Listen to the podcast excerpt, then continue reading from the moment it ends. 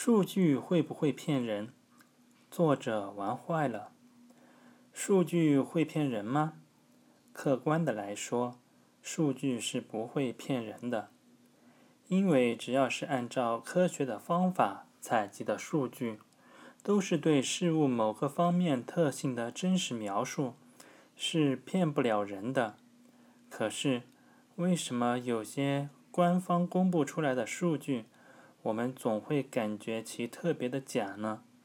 比如说，一辆车的百公里油耗，官方公布的数据可能是七八升，可是为什么我们实际测出来的数据却有十一二升呢？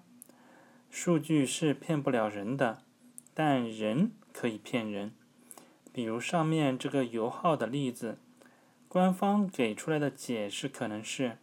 他们的百公里油耗是在高速公路上测出来的，或者是在自己内部的试车场上测出来的，所以比较低。而我们消费者经常跑的可能是城市拥堵路段，经常走走停停，所以油耗可能就多了几升。对于这样的说法，我们消费者能够有什么办法呢？只能是在买车之前做足功课。了解各方面对商品的评价，然后根据自己的判断做出合理的选择。信息多了，使我们可以更加全面的看清一件事物。当然，从另一方面来说，也就加大了我们下定决心的难度。